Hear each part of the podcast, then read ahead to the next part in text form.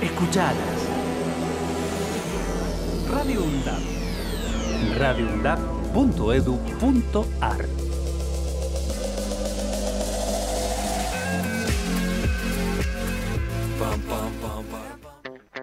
Radio UNDAB. Docentes, no docentes, estudiantes. Radio UNDAB. Voces universitarias. Escuchalas. Escuchalas. Radio UNDAB. Radio UNDAB. Radio UNDAB. Emisora universitaria multiplicando voces. Escuchalas.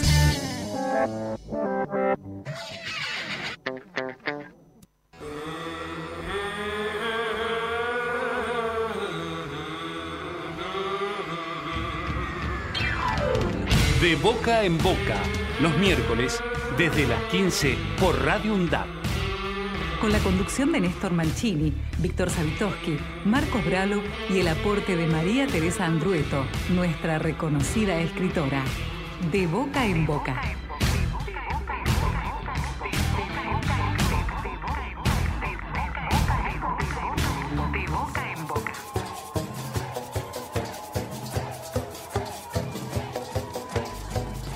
¿Qué tal? ¿Cómo les va? ¿Cómo están en este miércoles que compartimos? Ya casi pisando finales de este año, en un diciembre que por supuesto todavía se va a acelerar más en eso de la búsqueda, uno a veces ya con unos cuantos años caminados, eh, no sabe bien si en búsqueda de la felicidad, en busca de mayor tranquilidad al menos, en busca de reencuentros, en todo caso en búsqueda. Y eh, en la búsqueda también de, mm, bueno, de consuelos, de abrazos, de, mm, por supuesto, aliento para seguir caminando en esto que, por supuesto, en ese razonamiento, en ese análisis muchas veces tan visceral, tan lógico que hacemos y tan, eh, permítanme, tan común, de decir, bueno, que somos finitos y que en algún momento, por supuesto, vamos a pasar a estar en algún otro lugar, es que hoy el programa, por supuesto, también va a caminar y transitar por los caminos de Eve. Eve de Bonafini que con sus 93 eh, dijo, bueno, ahora voy a seguir luchando y voy a seguir desde otro lugar. Y aquí quedan tantas otras madres de Plaza de Mayo. Sobre eso, por supuesto, vamos a estar eh, durante el programa transitando, mm, pudiendo compartir eh, anécdotas, también posicionamientos, también lo que desde la comunicación habían aprendido y cuánto eh, en esos días trágicos de pérdida de hijos, de hijas, a manos de los genocidas. Algunos todavía que andan sueltos, otros todavía intentando zafar de alguna otra condena, de la cual por supuesto han hecho mucho esfuerzo para no solamente destruir una sociedad, sino también para que salgan incluso sin condena alguna. Y también tenemos otros temas que nos ocupan y nos preocupan. Vamos a estar hoy tratando de, deconstruir desde otro lugar, desde otra mirada, aquel estereotipo, aquel discurso facilista que hay de que los que más delinquen son los jóvenes. Y veremos que, muy por contrario, es al revés. Para eso vamos a charlar con colegas de aquí de Avellaneda que vienen haciendo un trabajo con chicos, chicas en situación vulnerable de calle hace mucho tiempo, ¿eh? de la mano de aquel que supo crear pelota de trapo, Alberto Morlachetti. Así que más tarde vamos a estar con ellos y por supuesto un repaso a partir de tanto material de archivo que por suerte tenemos para compartir. Todo lo podemos hacer si está, por ejemplo, Marcos Bralo en los controles, si también nos acompaña Víctor Savitoski de algún lugar de Quilmes, desde algún lugar de Córdoba a veces y, o desde otros lugares María Teresa Andrueta, nuestra querida escritora, quien te habla Néstor Mancini, y otra parte del equipo de Radio UNDAP que eh, también trabaja a destajo en esta emisora. Así que vamos a presentarnos como lo hacemos habitualmente. Esto es De Boca en Boca. un saludo especial para el programa de Boca en Boca de la Universidad de Avellaneda y bueno, agradecerle profundamente por permitirnos entrar en sus hogares. Orestes Pérez Pérez, embajador de Cuba en Argentina. Yo les propongo que se metan en esa vida tan particular del presente de los medios para entender que junto con el partido judicial son indispensables para que esto sobreviva. Si no, no hay forma. Todo se instrumenta en función de lo que ellos ocultan o suavizan. Cualquier medida económica, cualquier represión tiene que ver con esa eh, cuota de impunidad que te garantizan vas a tener 24 horas después. Y el tema, a las 48 horas, se archiva y no se habla más. Y quedamos gritando desde la banquina de los medios, los compañeros de Del Plata, nosotros, Página, Tiempo y los compañeros de las radios alternativas que viven sosteniendo como pueden eso de que hay otra palabra. Y en eso hay monumentos que a esta altura del partido tenemos que homenajear todos los días, como la garganta, o como la retaguardia, que son realmente compañeros que pelean, si nosotros lo hacemos en plano inclinado, no quiero ni pensar en qué territorio se desenvuelven ellos.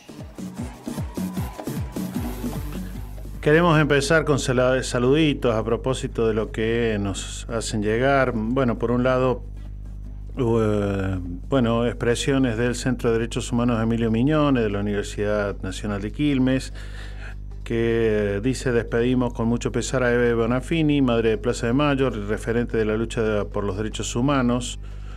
Recoge dichos de Bonafini en un momento que dijo las madres somos un movimiento que defiende la vida por encima de todo. No hay que tener miedo de comprometerse por el otro.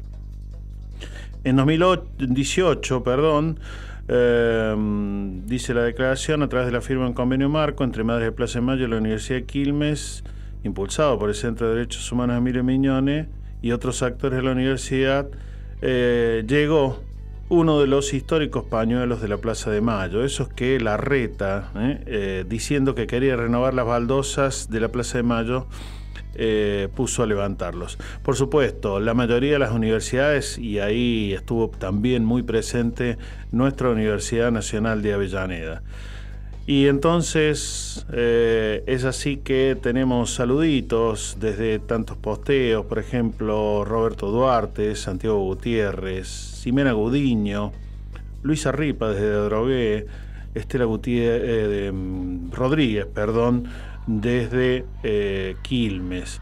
También desde Verazategui, mm, Adrián Maglieri, mm, una colega que es también docente y que estuvo por aquí en el programa hace un tiempo, eh, Anaís Arapura, Graciela Paricio, querida amiga, Carlos Dotro, otro invitado de Boca en Boca, también Aura Mora, Gaby Carneglia, bueno, unos cuantos saluditos. Y Elda Martínez de Colombia, que nos dice tristeza su partida pero se agradece su vida. Mucho, mucho de lo que tenemos para compartir eh, en esta tarde. Por supuesto, la Universidad Nacional de Avellaneda, a través del ingeniero Jorge Calzón y nuestro rector, bueno, participó ya el mismo día a toda la comunidad universitaria del fallecimiento de Eve de Bonafini, presidenta de la Asociación Madre de Plaza de Mayo y luchadora incansable por los derechos humanos desde la memoria, la verdad y la justicia. Vale recordar, así lo hace el rectorado, que eh, Eve había nacido un 4 de diciembre de 1928 en la localidad de Ensenada, aquí en la provincia de Buenos Aires. el 8 de febrero del 77, su hijo Jorge Omar fue secuestrado y desapareció en La Plata. el 6 de diciembre de ese mismo año, 1977, ocurrió lo mismo con Raúl Alfredo en Verazategui. Y un año después, el 25 de mayo, miren, el día de eh, la Revolución de Mayo, el de la mm, fiesta patria, la dictadura secuestró y desapareció a su nuera, María Elena Buñone Cepeda, esposa de Jorge. Bueno, cuánto dolor y sin embargo, fíjense lo que Eve también, y como la mayoría de nuestras abuelas y madres de Plaza de Mayo, aún, aún para aquellos que niegan todo, también está presente, porque precisamente intentan negar lo que es tan visible y lo que no solamente hizo camino, sino que hizo escuela y nos enseñó tanto. Radio UNDAB. Docentes, no docentes, estudiantes. Radio UNDAB. Voces universitarias. Escuchalas. Escuchalas. Voces universitarias. Radio UNDAB. Radio UNDAB. Radio UNDAB. Emisora universitaria multiplicando voces. Escuchalas.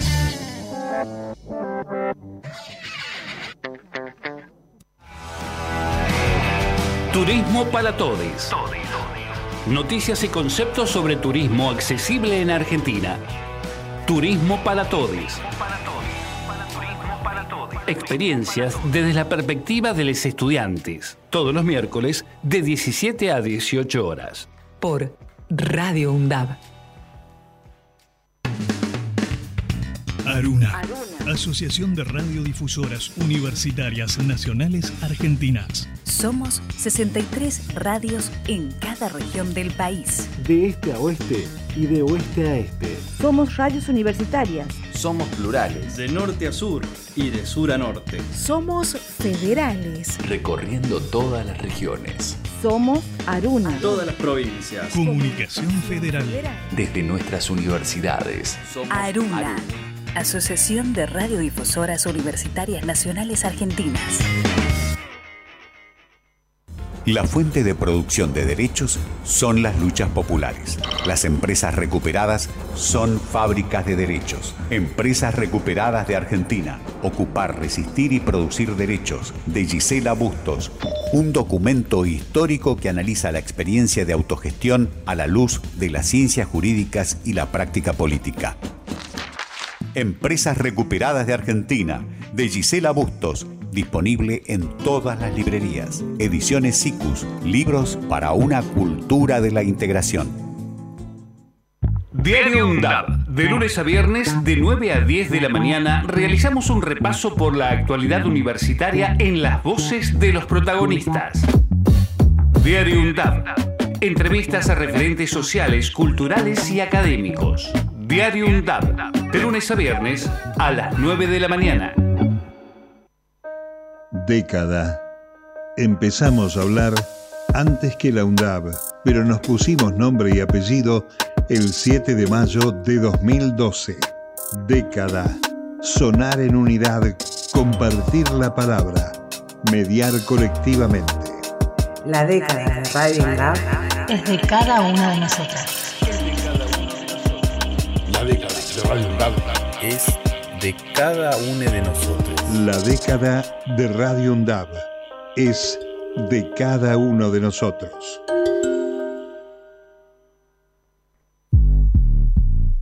Hacemos pie.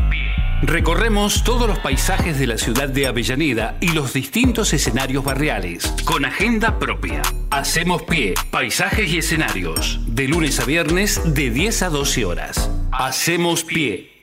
Radio UNDAP, multiplicando voces. radioundap.edu.ar Docentes, no docentes y estudiantes tienen que decir, tienen que decir.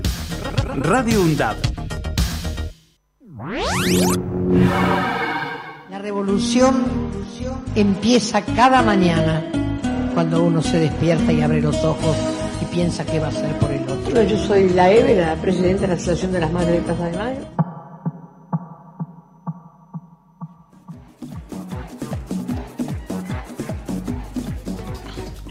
Y vaya que esta semana estamos con noticias, ustedes dirán, bueno, pero no está como para seguir llorando. Eh, pero bueno, también desde el arte, desde la música particularmente, alguien que entregó y vaya, también se entregó bellas eh, canciones y también bella construcción junto a Silvio Rodríguez y tantos otros que forman parte de aquello que se llama la trova cubana. Eh, Pablo Milanés eh, también nos acaba de dejar. Y eh, qué decir frente a, a, lo que para muchos significa un país, una isla pequeña que supo ponerle límites a algo, algo que muchos países aún grandotes, tal vez como el nuestro, en varias ocasiones eh, no, no, terminamos de decidirnos a poner límites, por ejemplo, a tanto falso político que nos endeudó por 100 años, a tanto gran medio corporativo que miente, miente, miente para que algo quede. En fin, eh, así que mm, vamos a disfrutar a Pablo Milanés en uno de sus varios éxitos este que nos gusta y mucho. ¿De qué callada manera?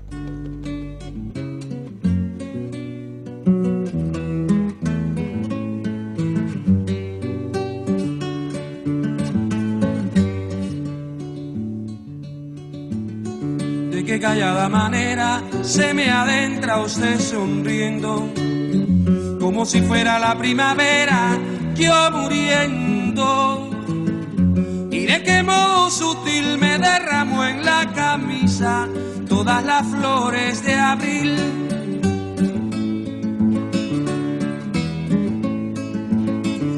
Me dijo que yo era risa siempre, nunca llanto, como si fuera la primavera, no soy tanto. En cambio que espiritual que usted me brinde una rosa, de su rosa al principal de qué callada manera se me adentra usted sonriendo, como si fuera la primavera, yo muriendo, yo muriendo.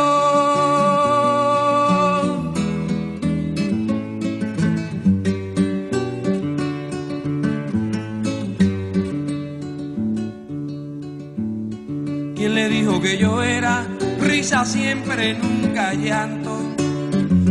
Si fuera la primavera, no soy tanto. En cambio que espiritual que usted me brinde una rosa, de su rosa al principal.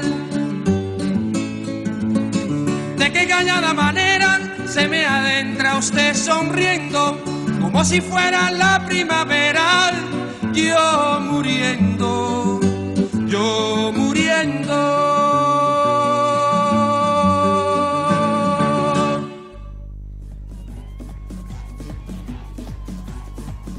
Bien, y aquí estamos, eh, habíamos quedado casi eh, perplejos, pero perplejos por esas bellas canciones. Y um, seguimos con algunos de saludos, como el de Domenico Favasa, que, bueno, a propósito de lo que posteamos este fin de semana, eh, nos comentaba que, bueno, lo lamentaba muchísimo, pero que ella queda siempre en nuestros corazones. También otros eh, de los que hemos tenido desde Costa Rica, Bernard Muñoz, eh, quien trabaja muchísimo en la campaña latinoamericana por el derecho a la, educación, lo lamento muchísimo. Eh, también, bueno, ejemplo de lucha, Andy Ben, te vamos a extrañar Eve hasta la victoria siempre, siempre eso quería decir. ya le estamos extrañando a Alicia Mota. Pérdida irreemplazable, Eve por siempre, Maricel Carranza, bueno, tantos. Desde Ecuador, gratitud por tanta dignidad y ternura. Solo gracias, Eve, desde Ecuador, en el continente de la esperanza. Bueno, algunas de las cuestiones que tenemos para compartir en el medio, bueno, también de lo que fue alguna alegría para los que venimos de el centro del país, eh, de que nuestro equipo, después de unos cuantos años, vuelve a Primera División, Instituto Atlético Central Córdoba, ¿eh? nuestro equipo. Y también es novedad por lo que sigue haciendo el taller El Jacarandá en La Plata.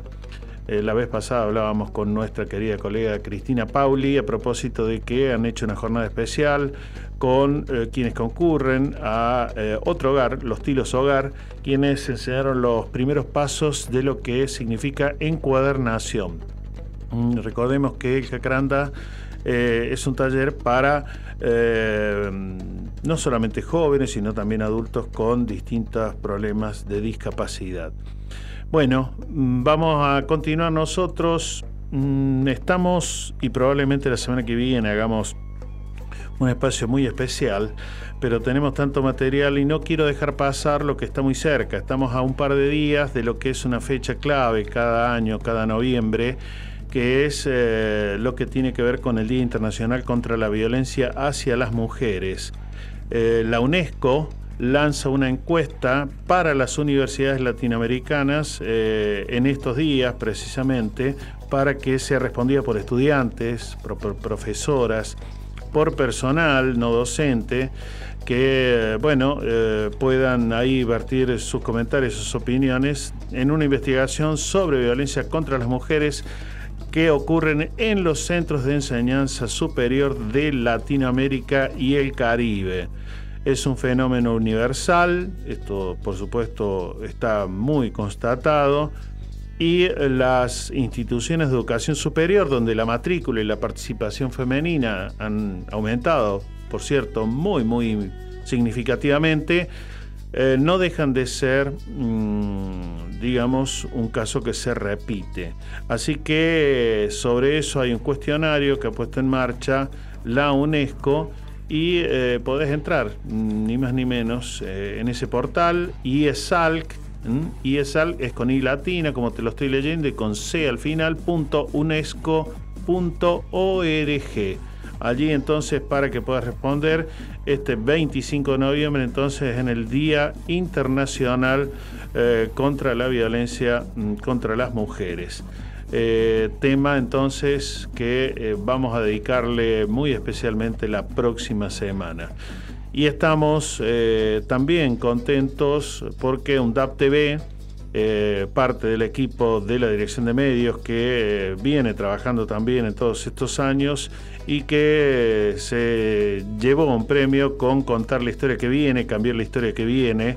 Eh, fue galardonada por los premios Nuevas Miradas en la televisión que organiza cada año la Universidad Nacional de Quilmes y resultó ganadora en la categoría micro de divulgación periodística documental en lo que es la décima edición de los premios Nuevas Miradas en la televisión.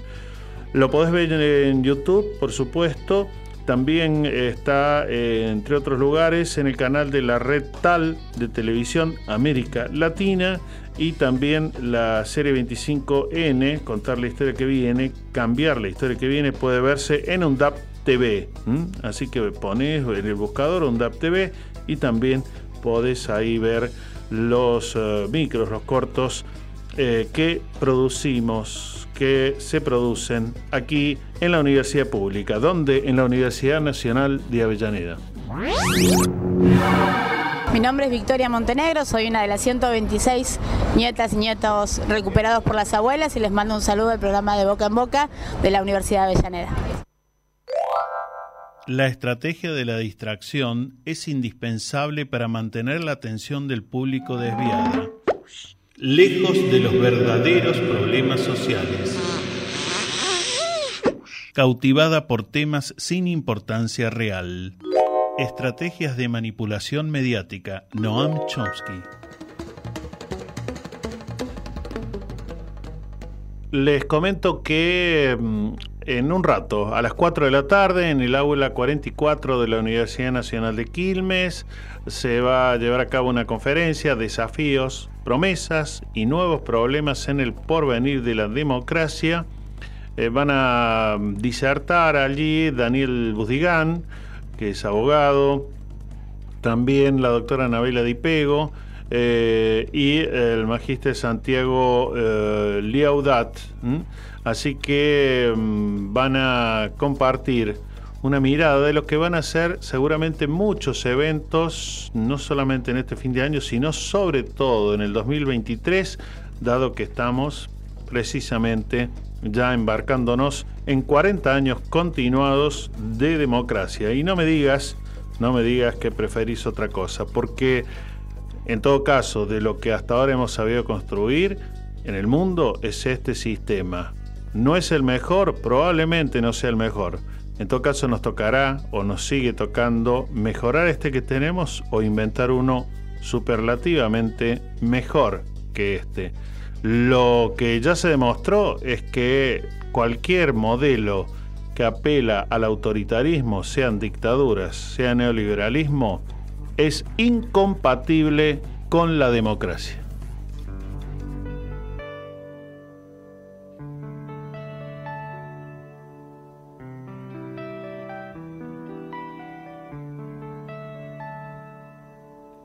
Qué criterio escribo nuestro dolor?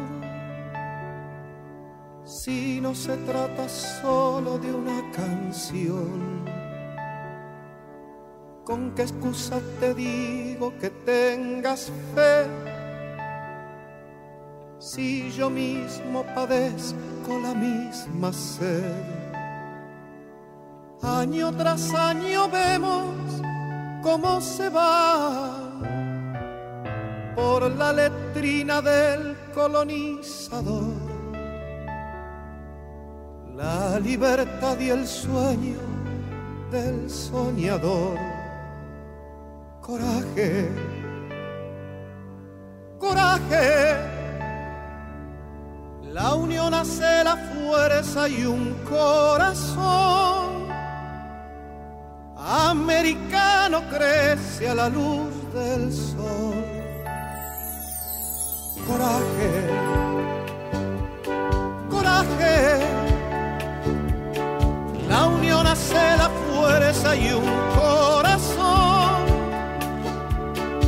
americano crece a la luz del sol que flota de gigantes barcos de azul. Habrá que conseguir para despistar furia del terrible desdichador, para que no desdiche esta libertad. Quizá en tu portafolio quieras guardar durante algunos días esta ilusión que lleva la consigna del amador coraje, coraje. La unión hace la fuerza y un corazón americano crece a la luz del sol. Coraje, coraje. La unión hace la fuerza y un corazón americano crece a la luz del sol.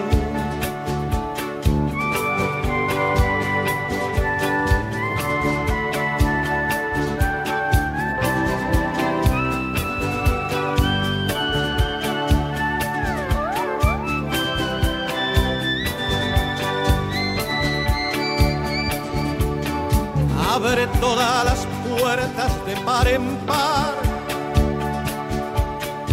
para que el viento lleve adentro en tu hogar el polen bullicioso de nuestra flor, para que crezcan miles más de un millón. Camina sobre el hambre, fuerza y valor, que la consigna crezca como el amor canta con nosotros nuestra canción. Coraje, coraje. La unión hace la fuerza y un corazón.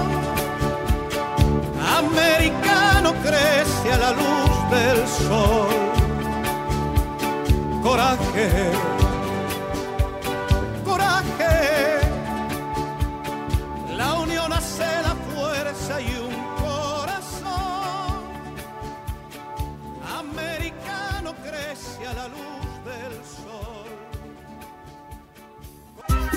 Los miércoles, desde las 15, De boca en boca está en la radio pública de la UNDAB, con la conducción de Néstor Mancini y todo el equipo.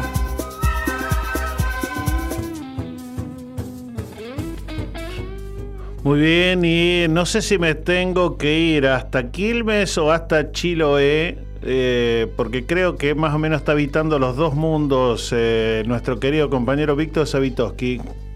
¿Cómo estás, ¿Qué Víctor? ¿Cómo estás? En Muy- realidad, un poco sí o mucho sí, porque estoy con dos compañeras que vinieron de Chiloé para la presentación del libro el próximo viernes 25 en Ecomitre, Avenida Mitre 1417, entre Dorrego y Mármol. Y fundamentalmente, eh, al estar con ellas, al escuchar su voz, su acento, los recuerdos comunes, y un poco estoy en Chiloé. Sinceramente sí. Yo me imaginaba, porque digo, no, no es, eh, eh, digamos, no es habitual poder eh, cruzar mm, así muy frecuentemente el charco, como solemos decir, en este caso la cordillera.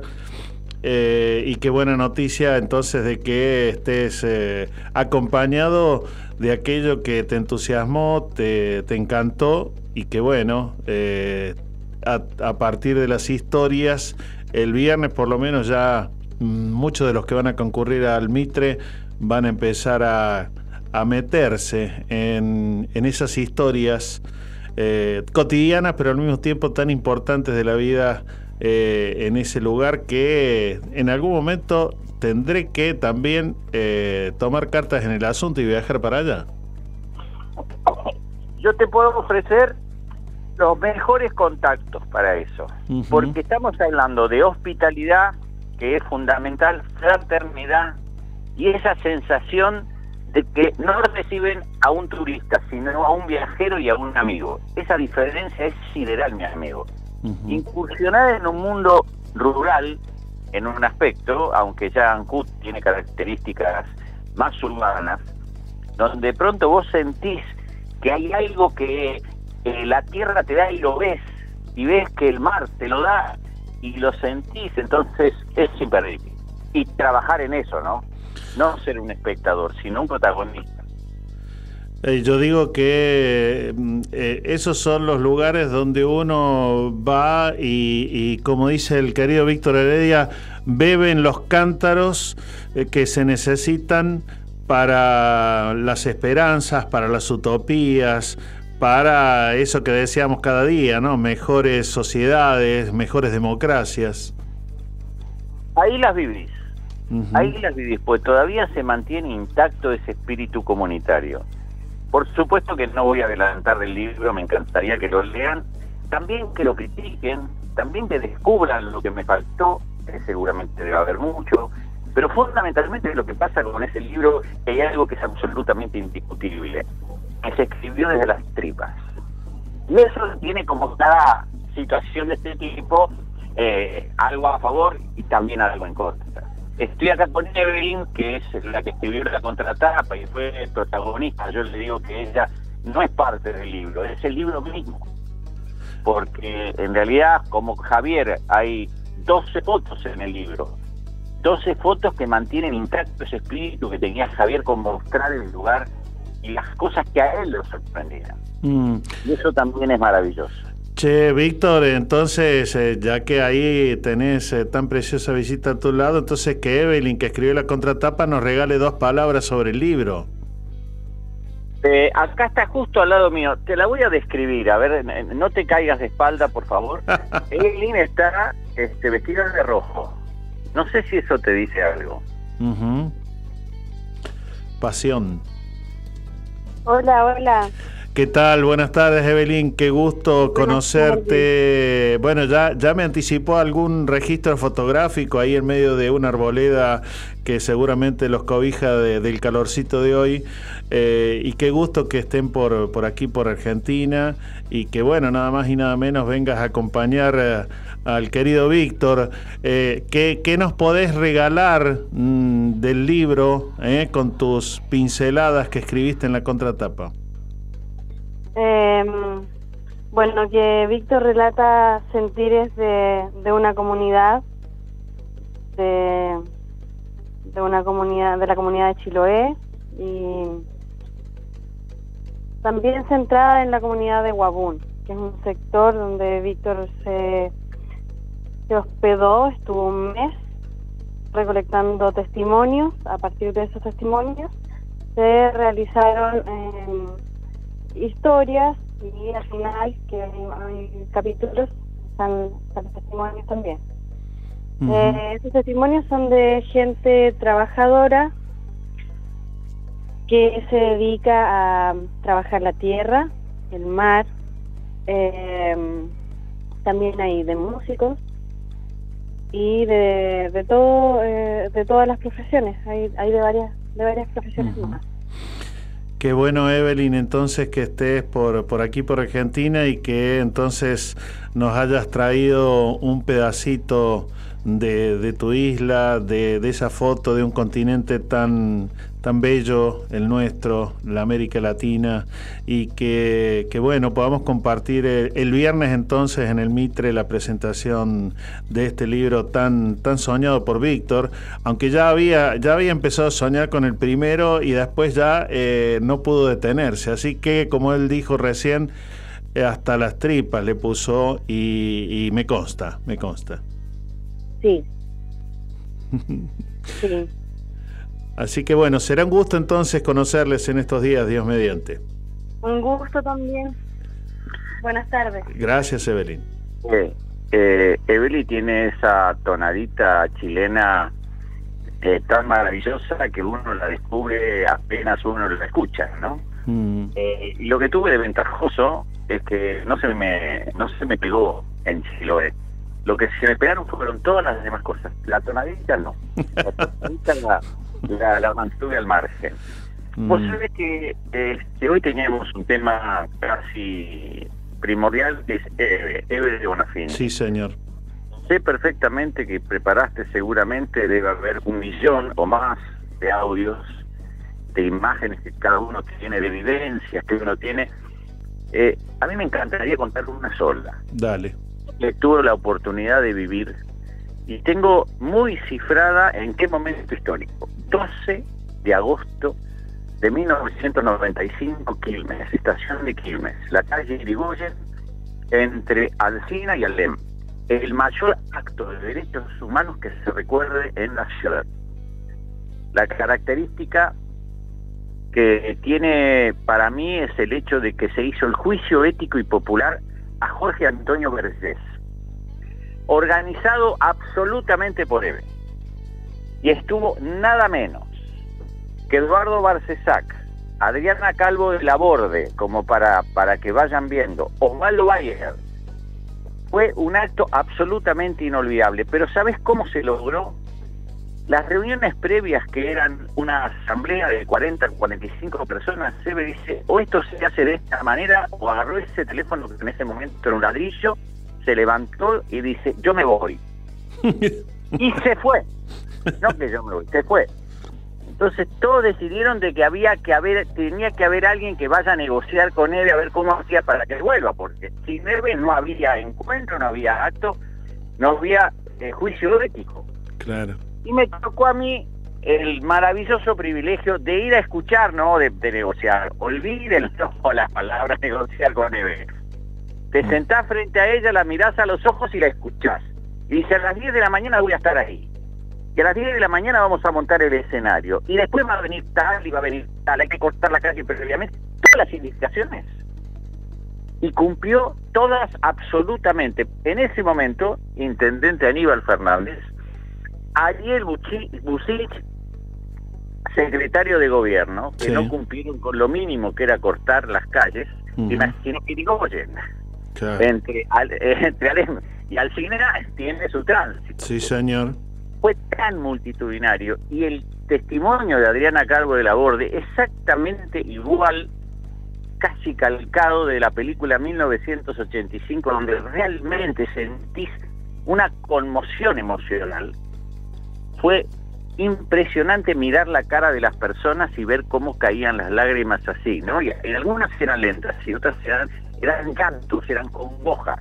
Bueno, solamente lo puede lograr un temperamento como el de Eve. Y la sentencia, que fue lo que yo más recordaré en mi vida, o lo que me queda de mi vida, te condenamos Jorge Antonio Vergés a la nada. Y piénsenlo muy bien lo que dije, lo que fue la sentencia. Te condenamos a la nada. Al médico, bueno, médico. Jorge Antonio Vergés.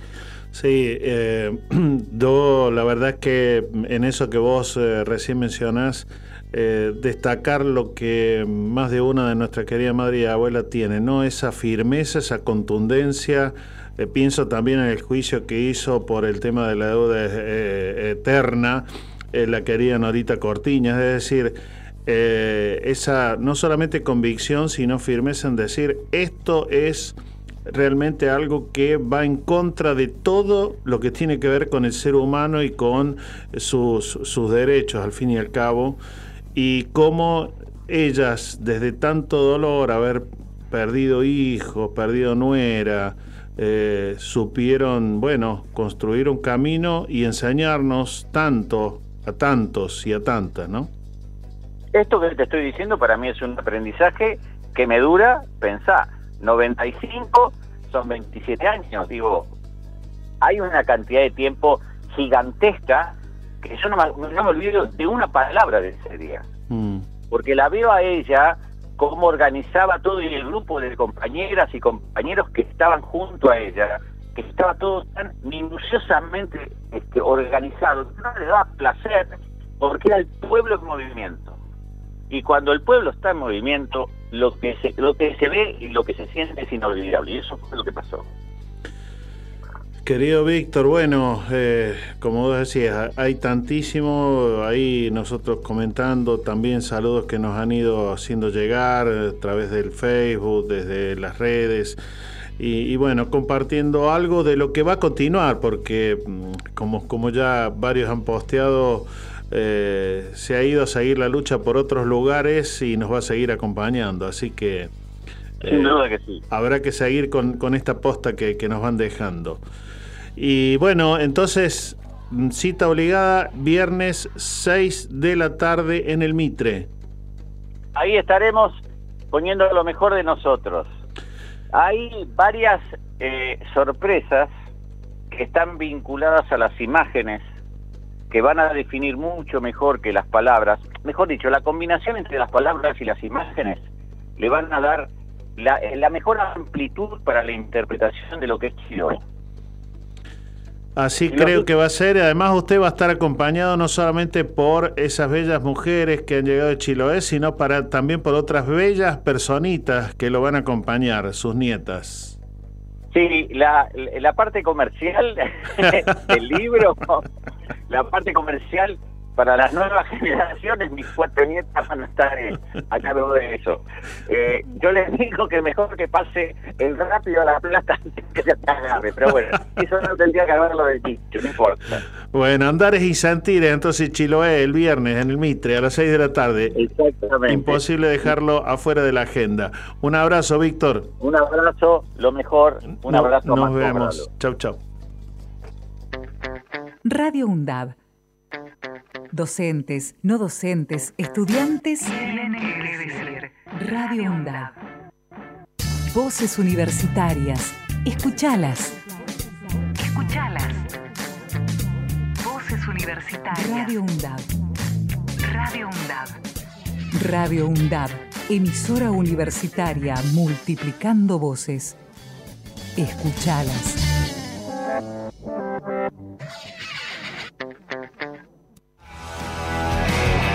Turismo para todos. Noticias y conceptos sobre turismo accesible en Argentina. Turismo para todos. experiencias desde la perspectiva de los estudiantes. Todos los miércoles de 17 a 18 horas. Por Radio UNDAB. Aruna. Asociación de Radiodifusoras Universitarias Nacionales Argentinas. Somos 63 radios en cada región del país. De este a oeste y de oeste a este. Somos radios universitarias. Somos plurales. De norte a sur y de sur a norte. Somos federales. Recorriendo todas las regiones. Somos Aruna. Todas las provincias. Comunicación Federal. Desde nuestras universidades. Somos Aruna. Aruna. Asociación de Radiodifusoras Universitarias Nacionales Argentinas. La fuente de producción de derechos son las luchas populares. Las empresas recuperadas son fábricas de derechos. Empresas recuperadas de Argentina. Ocupar, resistir y producir derechos. De Gisela Bustos. Un documento histórico que analiza la experiencia de autogestión a la luz de las ciencias jurídicas y la práctica política. Empresas Recuperadas de Argentina, de Gisela Bustos, disponible en todas las librerías. Ediciones SICUS, libros para una cultura de la integración. Diario UNDAB. De lunes a viernes, de 9 a 10 de la mañana, realizamos un repaso por la actualidad universitaria en las voces de los protagonistas. Diario UNDAB. Entrevistas a referentes sociales, culturales y académicos. Diario UNDAB, de lunes a viernes a las 9 de la mañana. Década. Empezamos a hablar antes que la UNDAB, pero nos pusimos nombre y apellido el 7 de mayo de 2012. Década. Sonar en unidad, compartir la palabra, mediar colectivamente. La década de Radio UNDAB es de cada una de nosotras. Es de cada uno de nosotros. La década de Radio UNDAB es de cada uno de nosotros. Hola Zoe, vos que tenés Spotify, ¿qué me recomendás escuchar? Hola Alfredo, algo que no te puedes perder es Radio UNDAB. Búscalo y están todos los contenidos de la radio. Ya lo busco y me pongo a escuchar. Hacemos pie. Recorremos todos los paisajes de la ciudad de Avellaneda y los distintos escenarios barriales, con agenda propia. Hacemos pie, paisajes y escenarios, de lunes a viernes de 10 a 12 horas. Hacemos pie. Radio UNDAP, multiplicando voces. radioundap.edu.ar Docentes, no docentes y estudiantes tienen que decir, tienen que decir. Radio UNDAP Ejerce tu derecho a la comunicación de boca en boca. Los miércoles, desde las 15 por Radio UNDAP.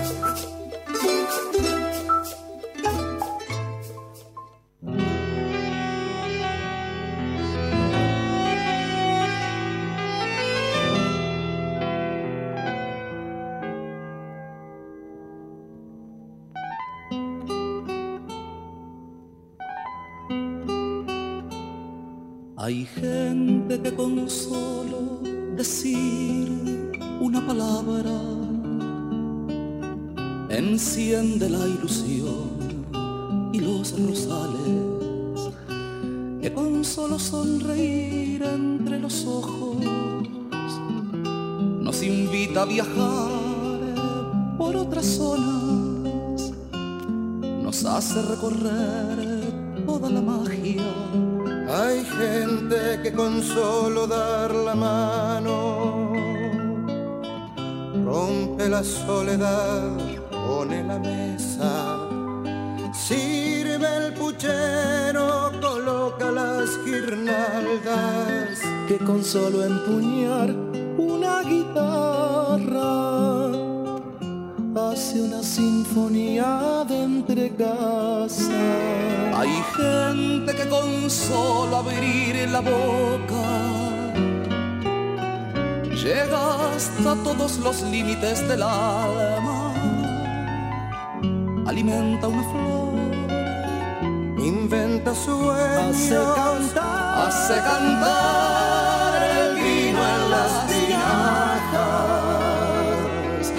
se queda después como si nada y uno se va de novio con la vida desterrando una muerte solitaria. Pues sabe que a la vuelta de la esquina hay gente que es así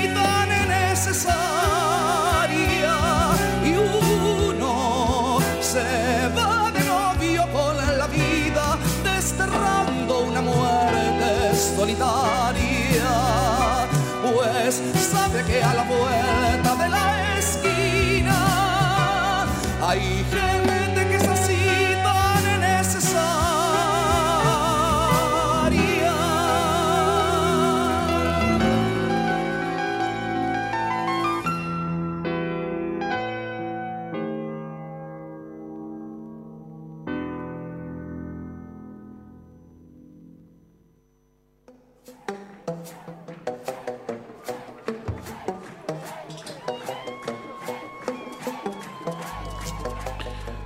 Algo que no puede faltar es que mañana, 24 de noviembre, a las 3 y media, estés ahí en la cita para, bueno, mm, hacer la eh, ronda junto con todas las madres y por esta EVE Eterna. Amor con amor se paga. La invitación que desde la dirección de medio de la UNDAP eh, se hace convocándonos a homenajear, ¿no?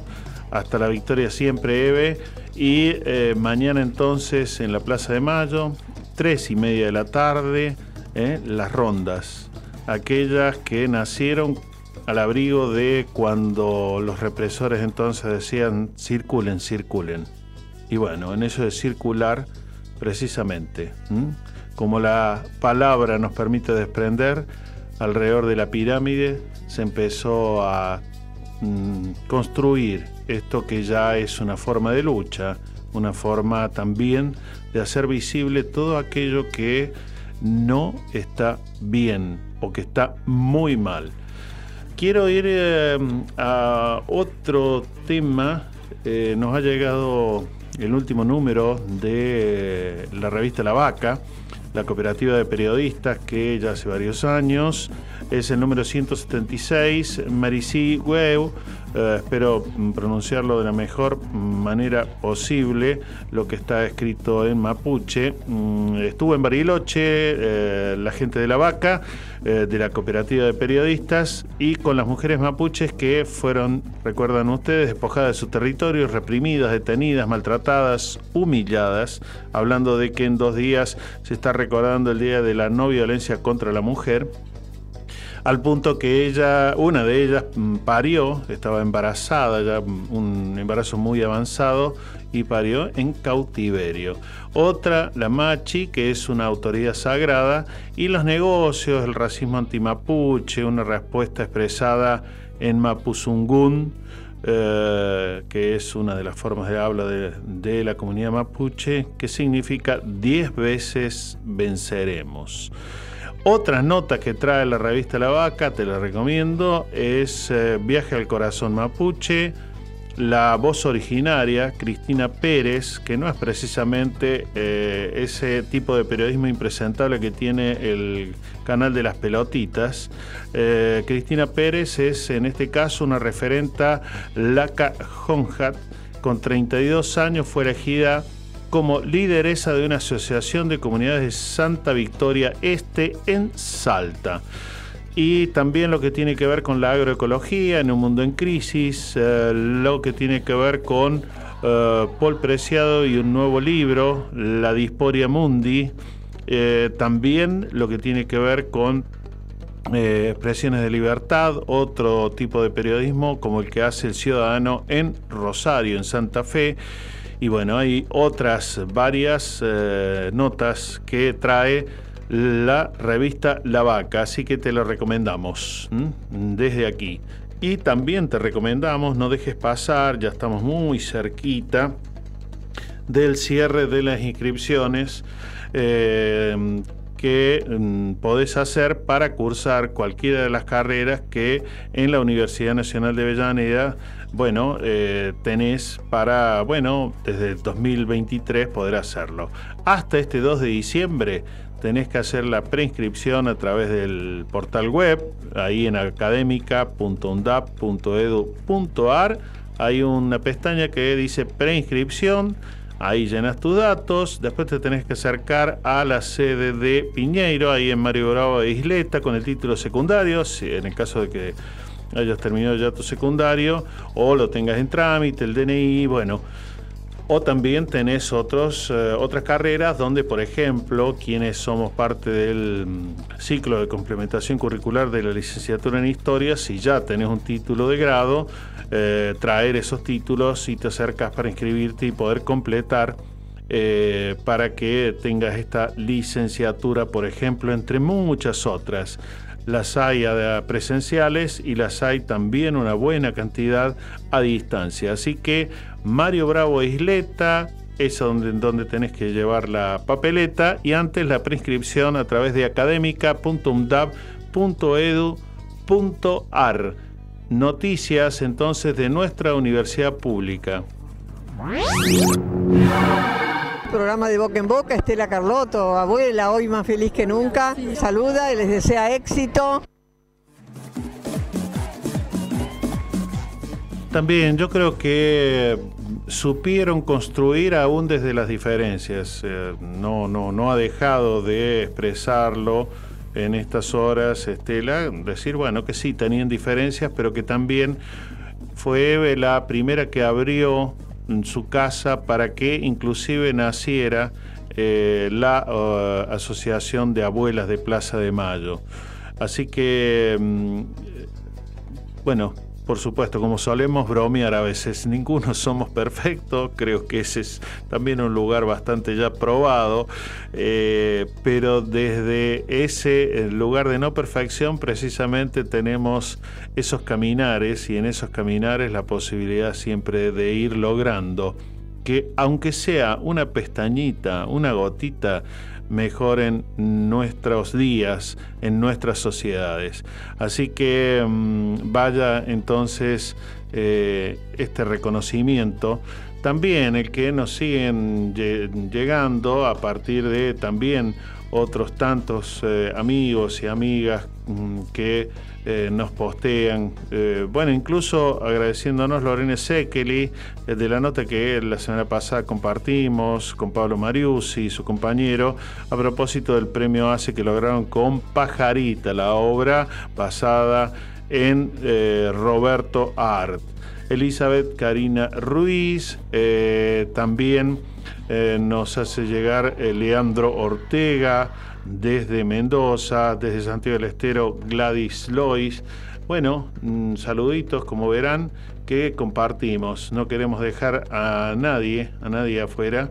Eh, porque bueno, también forman parte de este encuentro de los miércoles. La Casa del Niño de Quilmes, ahí también nos siguen, eh, donde Víctor habitualmente realiza sus talleres. La querida Mabel Coutada, que está en, calculo, o en Bernal o en algún lugar de Santo Tomé, en su Corrientes natal desde Quilmes Andrea Carasale, Adriana Londoño desde Colombia, desde Quilmes Yayo Fedriani, eh, una querida colega, Nieves Frade, bueno, muchísima gente que nos hace llegar entonces sus saludos. La comunicación es un derecho humano que incluye todos los soportes y plataformas. La comunicación es un derecho humano. No se vende. Mujeres, hombres, niñas y niños tenemos el derecho a recibir y también a difundir información a través de cualquier medio, con todas las tecnologías disponibles. Ya hay tratados y convenios internacionales sobre esto. Las reglamentaciones nacionales tienen que respetarlos y asegurar nuestro derecho. Que todas las personas puedan hablar. Que todo se pueda escuchar eso es un país en serio.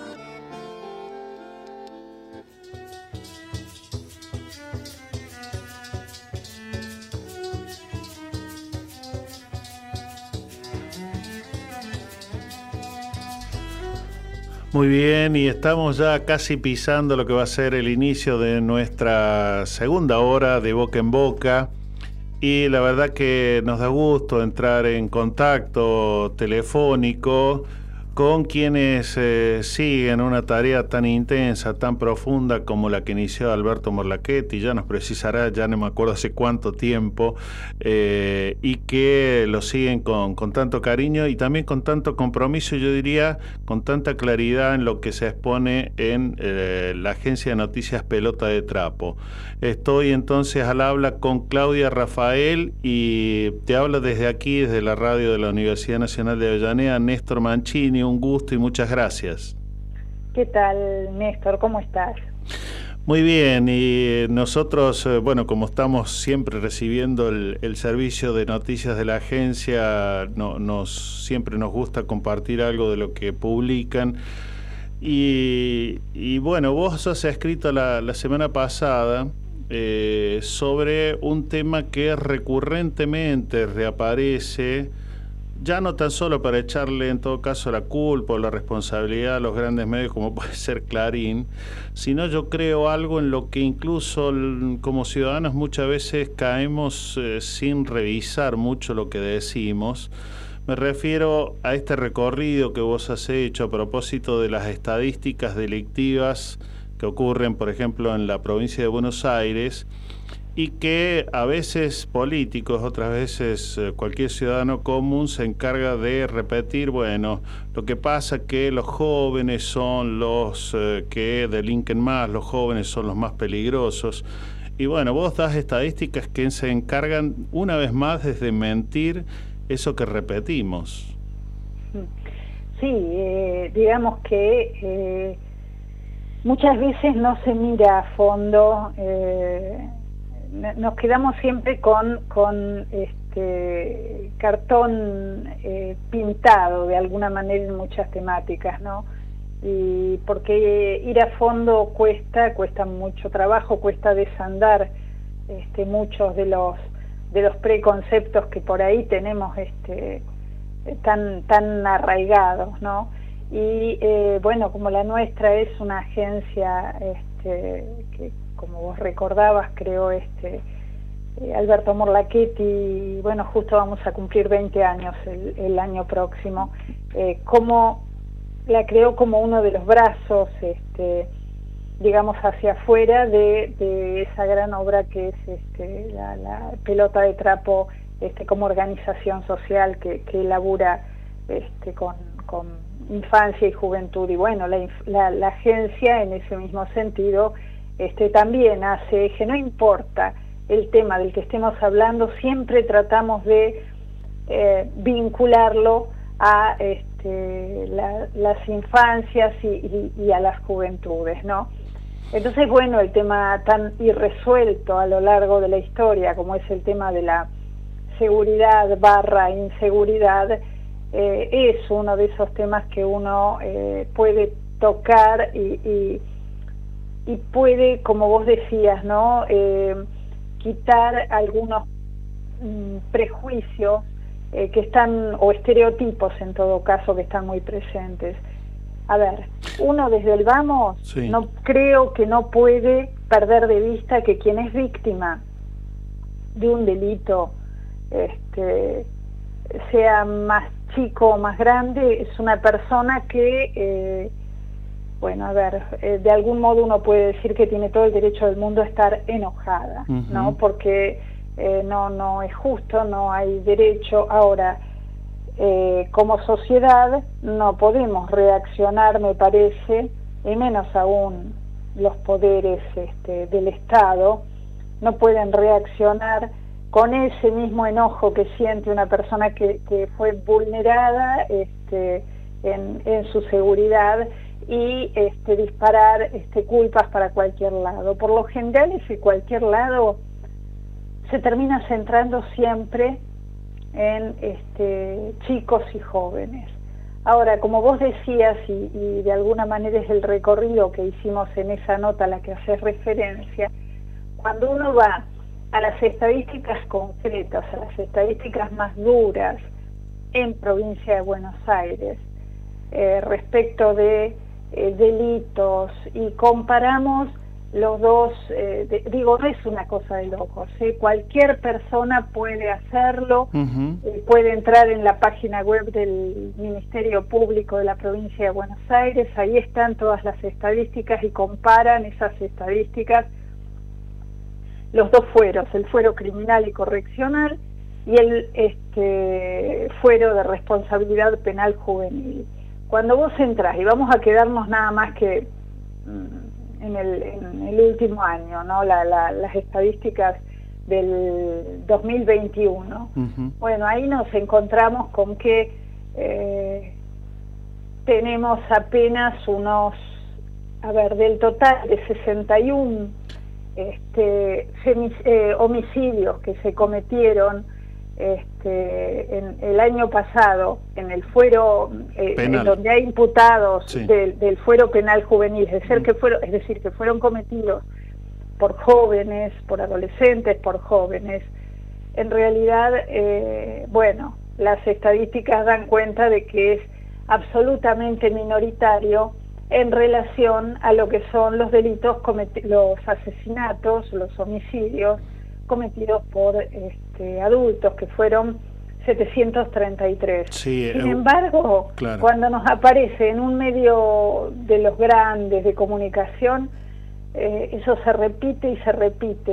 El, el asesinato tal o cual Sí. se Claudia, repite todo el tiempo. Sí, a- Sí, a- decime. ahí eh, lo que uno termina, más no termina, digamos, se pregunta es de qué le sirve al Estado, lo diga en este caso un Bernie que cada vez aparece como más impresentable en su cargo, o cualquier otro funcionario, de qué le sirve al Estado eh, abonar a ese dicho y a esa estigmatización de los jóvenes, diciendo, bueno, son la mayoría jóvenes los que cometen los, los homicidios, los que cometen los delitos, cuando vos acabas de decirlo en las cifras, o sea, son 61, lo cual no le quita la importancia de cada uno de esos 61 casos, pero respecto de 700 y pico, digamos, el resto son hechos por adultos, es decir, mm, los que todavía tienen, entre comillas, mayor conciencia de lo que están haciendo bien o lo que están haciendo mal.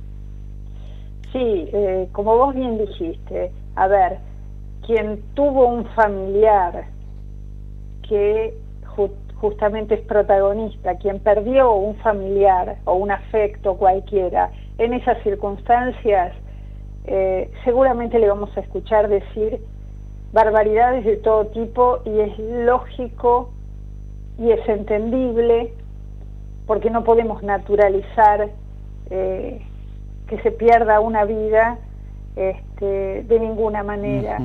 El- el- lo que sí queda claro es que de alguna manera son muletillas este, que se reiteran y se, y se reiteran eh, muchas veces para tapar otras realidades o para no asumir cuáles son las problemáticas de fondo.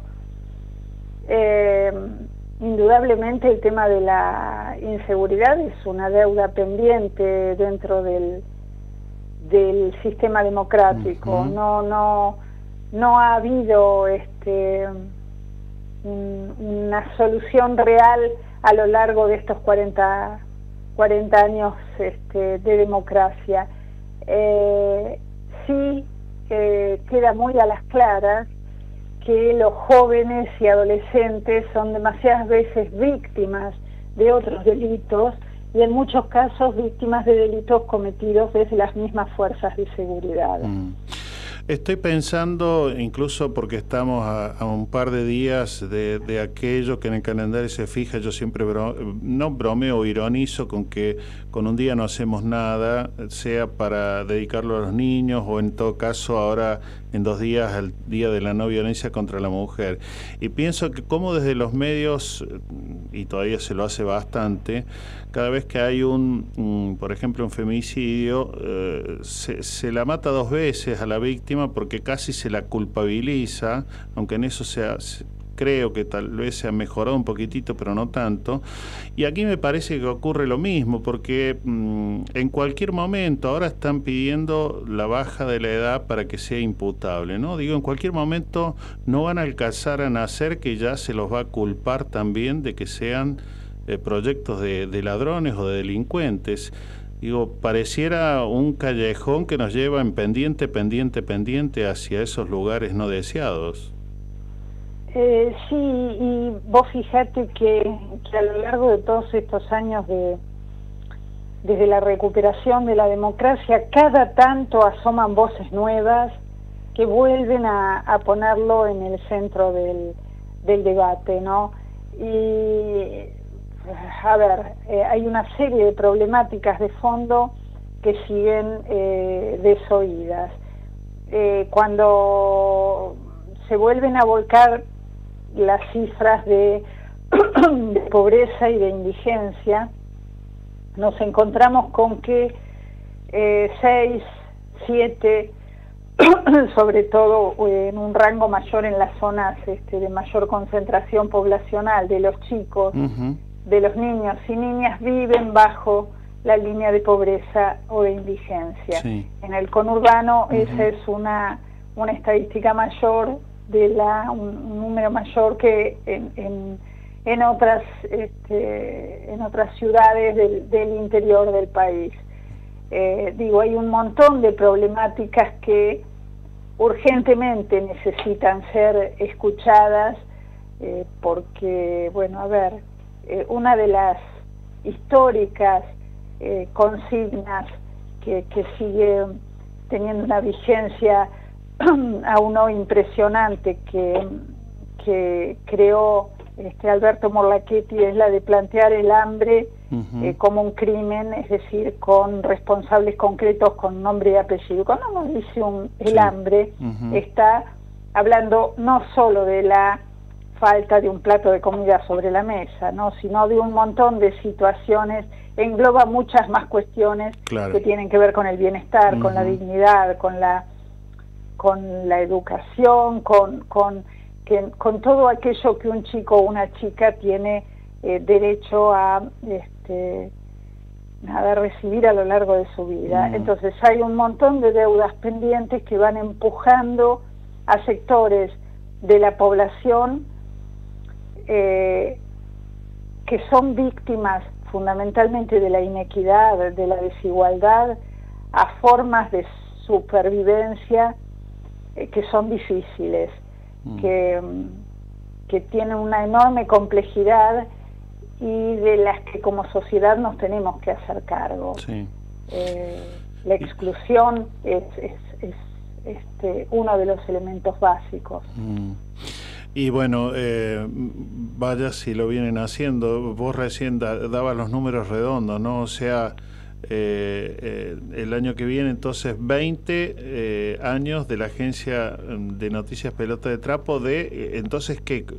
¿40 tiene ya la fundación? Sí. algo más de 40, algo más de 40 de los tiempos en que Alberto, bueno, iba juntando esos pibes este, que no tenían en aquella época eran hijos de trabajadores. Uh -huh. Después, años después, fueron siendo los hijos de los desocupados.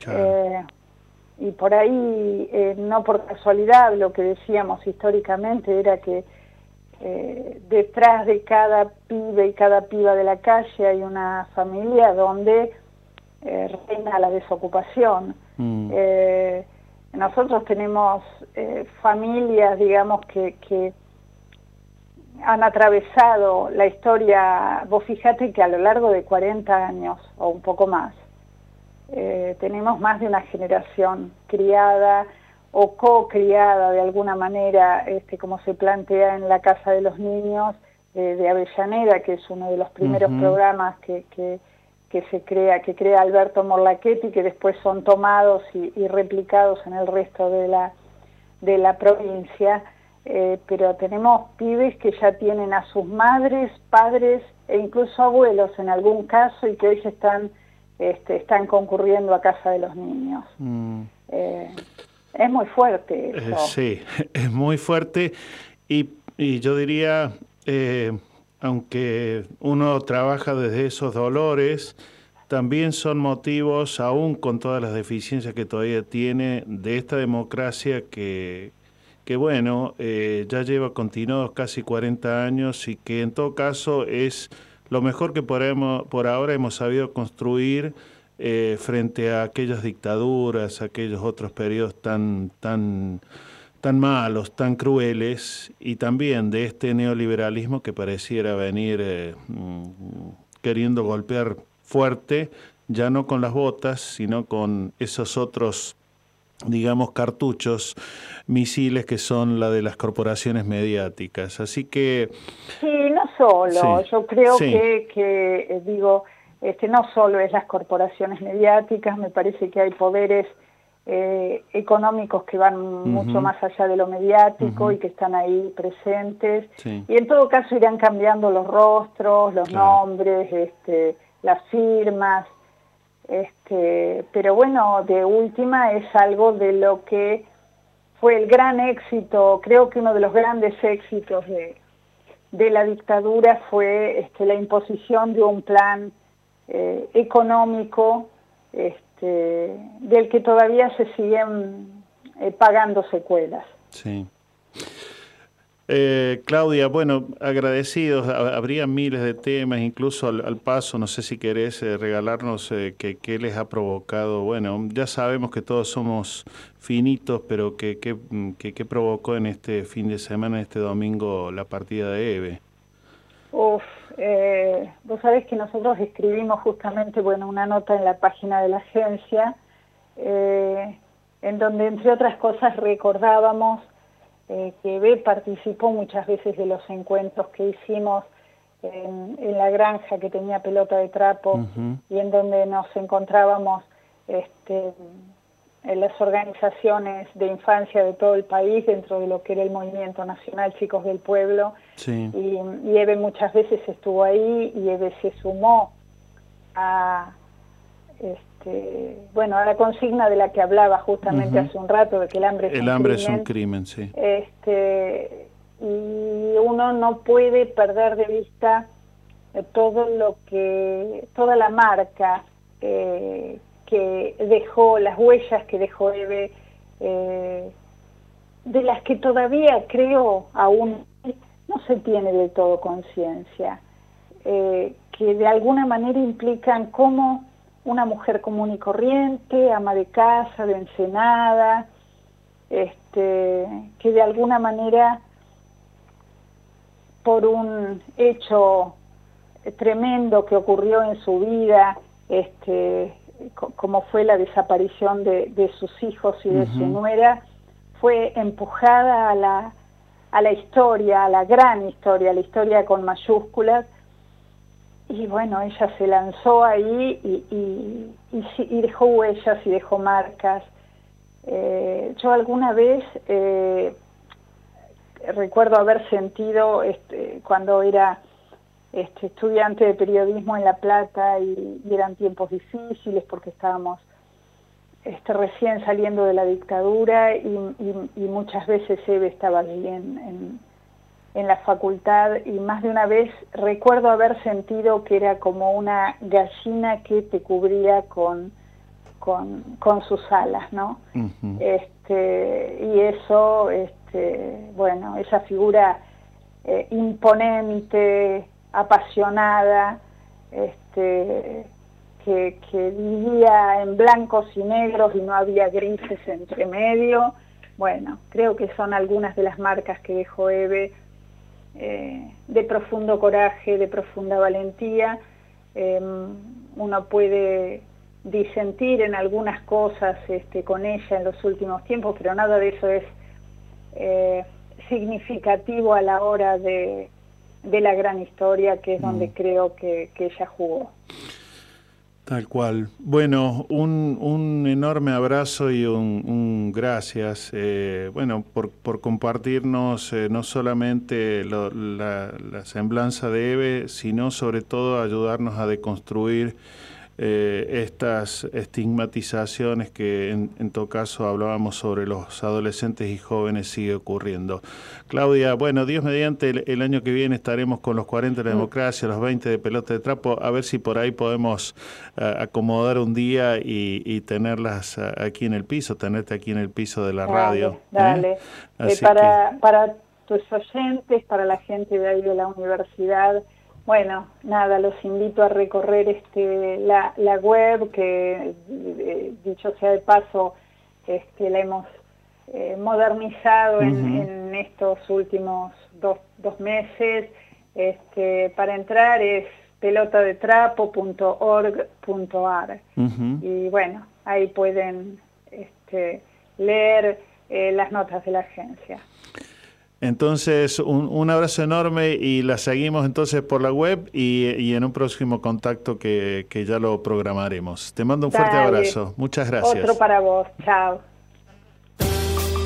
Todas nuestras producciones las podés volver a escuchar en debocaenboca.wordpress.com.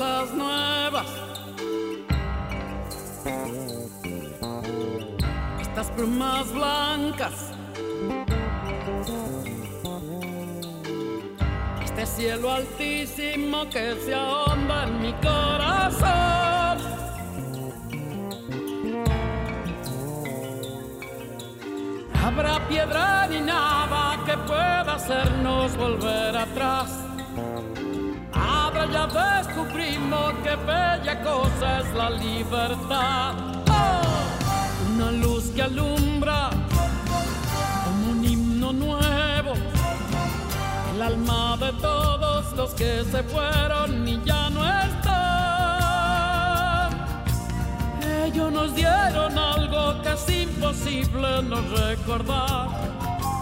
Ahora ya descubrimos que bella cosa es la libertad. Oh, es una canción bajo un día de sol.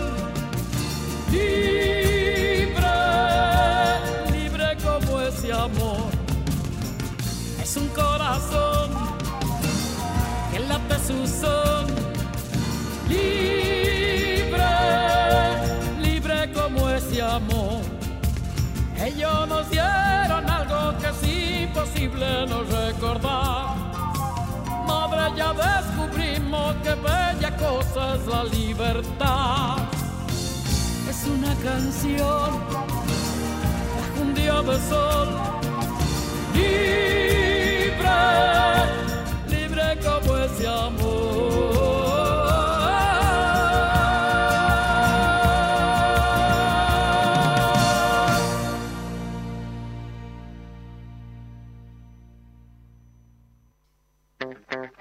Radio UNDAB. Docentes, no docentes, estudiantes. Radio UNDAB. Voces universitarias. Escuchalas. Escuchalas. Voces universitarias. Radio UNDAB. Radio UNDAB. Radio UNDAB. Emisora universitaria multiplicando voces. Escuchalas.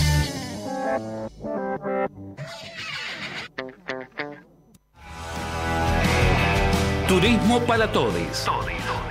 Noticias y conceptos sobre turismo accesible en Argentina. Turismo para Todes. Experiencias desde la perspectiva de los estudiantes. Todos los miércoles de 17 a 18 horas. Por Radio UNDAB. Aruna. Asociación de Radiodifusoras Universitarias Nacionales Argentinas. Somos 63 radios en cada región del país. De este a oeste y de oeste a este. Somos radios universitarias. Somos plurales. De norte a sur y de sur a norte. Somos federales. Recorriendo todas las regiones. Somos Aruna. Todas las provincias. Comunicación Federal. Desde nuestras universidades. Aruna.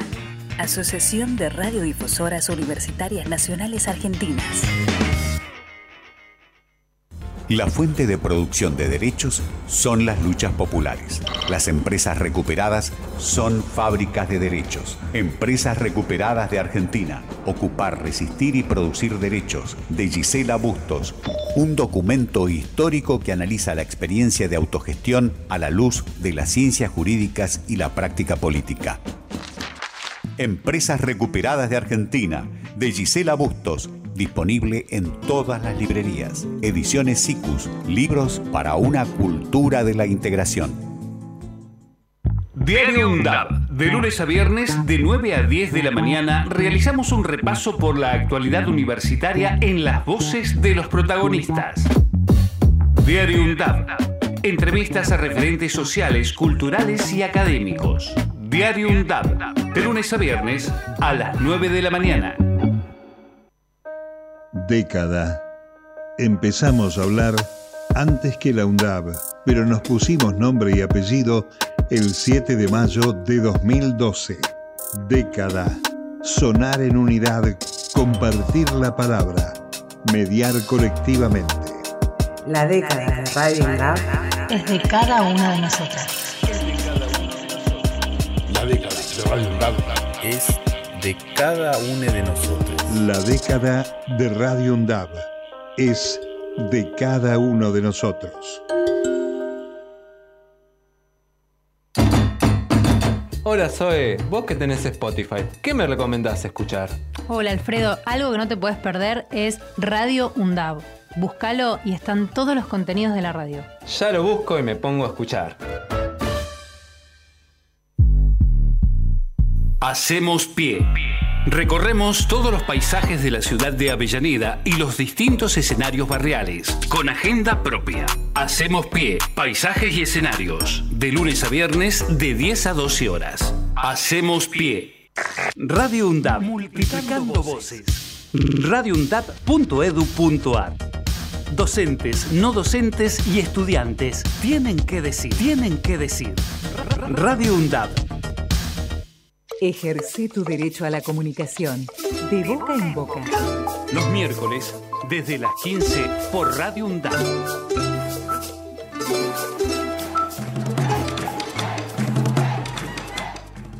Muy bien, una rica charla con Claudia Rafael de Pelota de Trapo, ¿m?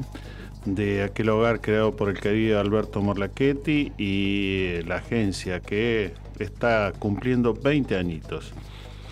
Eh, quiero ir con otro tema que, sobre el cual escribió un colega docente de la UBA, de la Universidad de Quilmes, como es Martín Becerra, en la revista Acción Cooperativa sobre los discursos de odio y las regulaciones legales.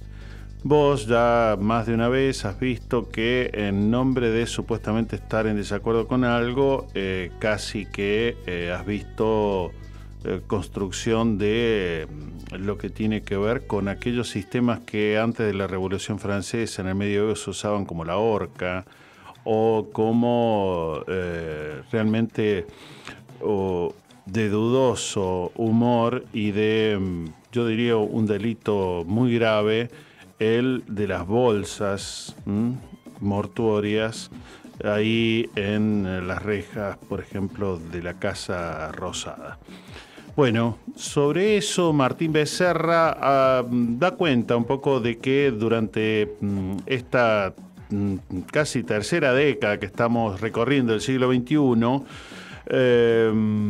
los efectos de la pandemia no precisamente nos han vuelto mejores, sino tal vez se han concentrado todavía más algunas actitudes que ya venían siendo problemáticas y que parecieran en algunos sectores eh, no grandes, pero en todo caso visibilizados por los grandes medios, eh, aparecen como parte de esta crisis que sobre todo de la mano de la economía ha provocado que cada vez eh, las maneras de poder vivir o sobrevivir sean más, más bueno, complejas, más complicadas. Que además en el medio reaparecen estos anuncios que siempre ocurría, ¿te acordás aquello de la Guerra Fría, que quién aprieta el primer botón, si Estados Unidos, si Rusia, que esto, que lo otro? Y bueno, lo que tenemos ahora y que pasa a ser casi algo cotidiano, naturalizado, que nos levantemos y escuchemos, bueno, sigue la guerra todavía entre Ucrania y Rusia. En fin. Em, las expresiones, dice Martín Becerra, ultraderechistas, porque desde ahí vienen, están, bueno, recorriendo un poco todo el mundo, no solamente aquí en Argentina.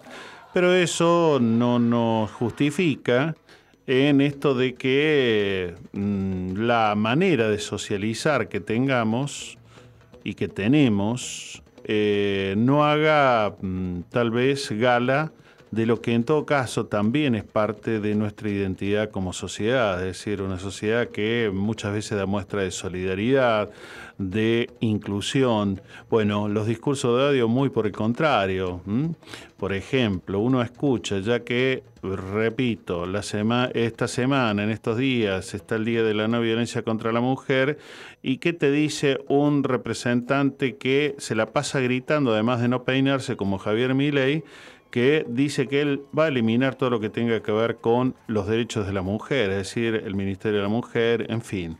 Eh, entonces, eh, frente a eso, lo que se está planteando, no solamente aquí en Argentina, sino ya en varios países, en Estados Unidos, entre tantos otros, en Europa, es que estos discursos de odio no pueden pasar así como así, en, y en nombre de supuestamente la libertad de expresión, yo decir te odio, eh, mm, quiero lo peor para vos, etcétera, sino que eh, haya una regulación, es decir, una penalización. Eh, a veces confundimos esto de expresarnos libremente con maltratar al otro.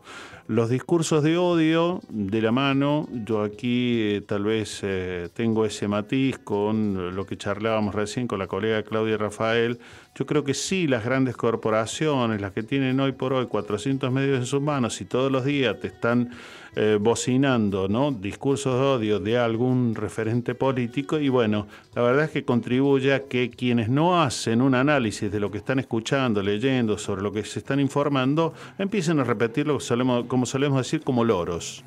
Entonces, eh, creo que ahí hay algo que necesitamos mejorar porque instrumentos internacionales los hay, dice Martín Becerra, como el Pacto Internacional de los Derechos Civiles y Políticos, también lo que tenemos en nuestras leyes a través del Código Penal. Es decir, hay la necesidad de parar un poco la pelota, ya que estamos en medio de un mundial, y que podamos jugar mejor, que no quedemos en offside para que precisamente después digamos, no, no me di cuenta de que te maltrate. En realidad, sobre todo cuando ya somos bastante adultos, es difícil que se pueda aceptar que no me di cuenta que te maltraté. O no me di cuenta incluso que intenté asesinarte, como ocurrió en nombre de estos discursos de odio y que todavía estamos esperando que la justicia haga algo con la vicepresidenta Cristina Fernández de Kirchner.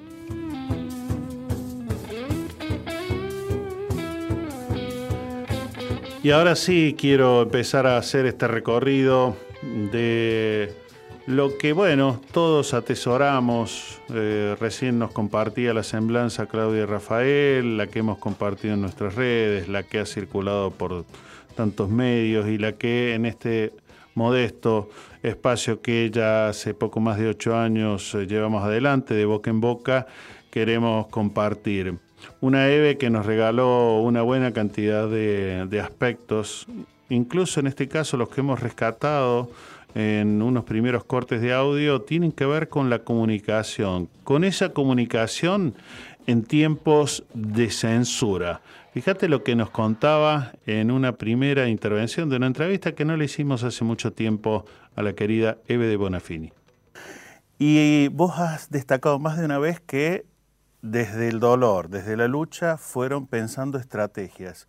Una era cómo usar los medios a su favor. Y vos decías hace un rato que hasta en el jardín zoológico escribían en los árboles, pero también hay una anécdota que tiene que ver con los billetes de dos pesos. ¿Por qué no nos contás un poquito? Y bueno, son las estrategias que uno tenía que emplear para, para comunicar. Entonces una madre de un día en La Plata me dice, ¿no te parece que tendríamos que escribir los billetes? Ay, le digo, ¿y qué hacemos? Y no sé, dice, yo decía escribirlo. Ay, digo, si vamos a la feria todas juntas, cada uno le compra un feriante diferente, entonces cada uno escribía cinco o seis billetes. Tengo un hijo, dos o tres desaparecidos, se llevó la policía, el ejército, y salíamos a comprar. Y nos dimos cuenta que era como la plata que corría más rápido. Cuando la gente leía lo que tenía escrito, quería que pase rápido. Así que hicimos varias veces eso. Otra vez tomamos los colectivos y también pagamos con, las, con billetes. Empezamos a usar plata más grande porque la quemaban. Entonces usábamos billetes de más. Bueno, hasta que un día nos corrieron, nos agarraron, tuvimos presas. Y después también inventamos, tomamos 150 iglesias un domingo en la mañana. Dos o tres madres por cada iglesia. Éramos muchas en aquella época. ¿Y qué hacíamos? Íbamos, ni bien abría la capilla, o la iglesia grande, lo que sea, y los libros de cantos sacábamos los cantos y poníamos un documento que habíamos hecho que teníamos los hijos desaparecidos, que nadie hablaba de ellos, que el ejército los mataba. Sí, todo, todo comunitario. Y claro, cuando la gente agarraba el libro de canto y se, en la misa iban a cantar, abrían y no estaban los cantos. Y también eso tuvo, aunque no ellos no te dijeran nada ni se leyeran los diarios, sabíamos que había muchas personas en cada iglesia y en la misa. Otra vez también decidimos, cada dos personas o tres, cuando se hace la cola para comulgar, que se pusiera una madre y diga yo comulgo por mi hijo detenido desaparecido. Claro, los de adelante y los de atrás escuchaban. Era una forma de difundirlo, ¿viste? El cura te decía, no me cambien la liturgia, se enojaban los curas. Pero más que liturgia, decíamos nosotros. En aquel momento eran estas, esas estrategias. Hoy, por ejemplo, las madres cuentan con una radio, cuentan con todos estos periódicos que nos has traído vos. Digo, ¿Cómo ustedes, en este tiempo de tantas redes, de, tanto celular, ahora tanto teléfono, que en aquel momento cuando vinieron en la primera marcha de la resistencia aquí a Quilmes, vos decías que ni siquiera había un teléfono, había que ir al, público. Digo, ¿cómo hoy ustedes están en medio también de un control férreo que hay de los medios grandes? yo no voy a ningún programa. Ese programa de televisión, esa baratería, ninguno de esos voy, no me gusta. Me parecen malos todos, así que no voy. Y nosotros usamos mucho eso, los chicos, nuestros, nuestro grupo de audiovisuales, con lo nada que tenemos, los chicos todos los días hacen un videíto y lo ponen y trabajamos mucho con eso. Y hacemos un programa por semana también que también se viraliza y, y todo lo que sale la, de los sábados, que además de que se ve, lo ve todo el mundo, porque el sábado sale por la TV pública. Y fíjate que incluso no solamente hay que ir a los tiempos de la dictadura, eh, no lo trajimos en el audio, pero durante el gobierno de eh, este expresidente que anda de mufa por eh, Qatar, se le intentó quitar, o sea, censurar, ni más ni menos, a Eve en el programa que mm, llevaba adelante en la TV pública y ella me contaba que mm, yo les dije, dice Eve, que si me levantan el programa eh, les, eh, les invado todo el canal porque no me pueden censurar. Así que vamos a escuchar el segundo corte que hemos traído porque ahí sigue un poco relatando cómo va esto de estas luchas tan dolorosas de tratar de encontrar a los hijos que habían sido desaparecidos, pero también de lo que se fue aprendiendo de cómo no solamente pedir justicia, sino también trabajar sobre otros derechos. Hay también eh, un aspecto que vos marcabas recién, la necesidad de que nos formemos para tener un compromiso concreto, ahí donde hay mucha necesidad. Poco, ¿es esa también la mirada que tuviste y tuvieron todas las madres cuando, por ejemplo, decidieron un poco crear lo de la Universidad de las Madres? Cuando hicimos las casas. Ujú. Pensá que lo de las casas, eh, sueños compartidos, fue una cosa hermosa. Que después se han robado es otra cosa. Pero nosotros hicimos 21 hospitales de emergencia con, con 15 o 20 camas para lugares donde no había ni agua. Hicimos como 11 escuelas, cualquier cantidad de barrios, de barrios completos, con plazas, con, con agua, con calles, donde iban Néstor y Cristina a inaugurarlos. ¿no? Es que después eh, todo eso se aplastó, pero no tuvimos esa, esa idea de hacer los sueños compartidos que eran los de ellos y los nuestros.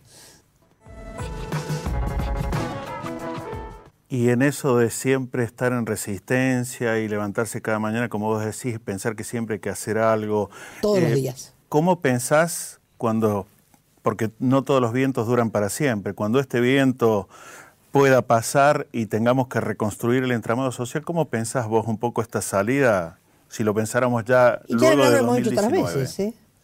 Cuando vino Néstor estábamos a pique. Antes, cuando vino, vino el peronismo.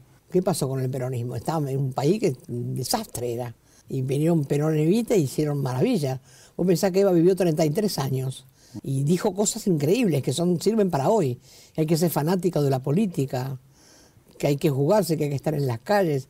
Era una mujer que no tenía horario y que nadie se olvida de ella. Vos pensás que cuando ella murió a las ocho y media, todo el mundo apagó los relojes a esa hora. Que 14 días de velatorio. No, existe eso. Y estos se van a morir, ni el perro los va a ir a ver. Lo va a enterrar la cucaracha. Y de Perón Evita no se olvida nadie, y de Néstor y Cristina tampoco. Y eso es lo que ellos no se dan cuenta.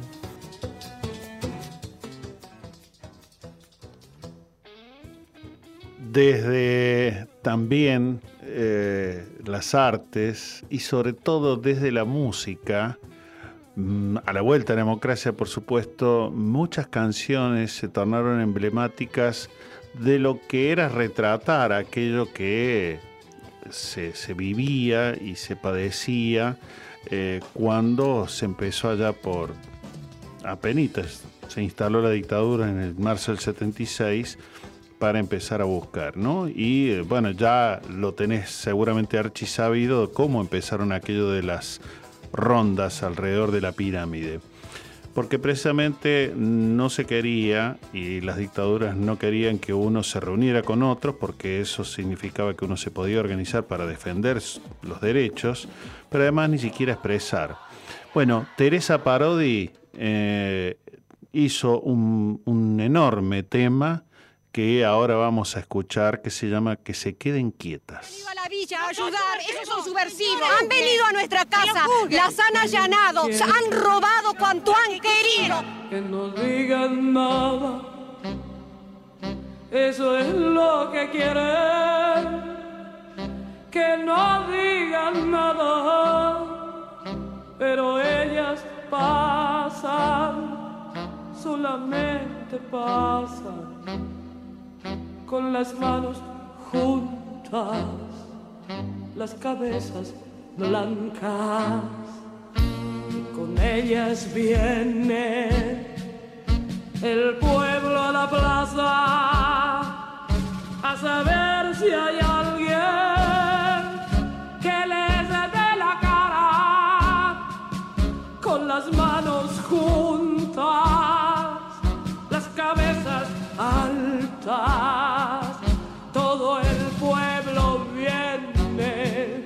a saber qué pasa caminando firmes, silenciosas, claras,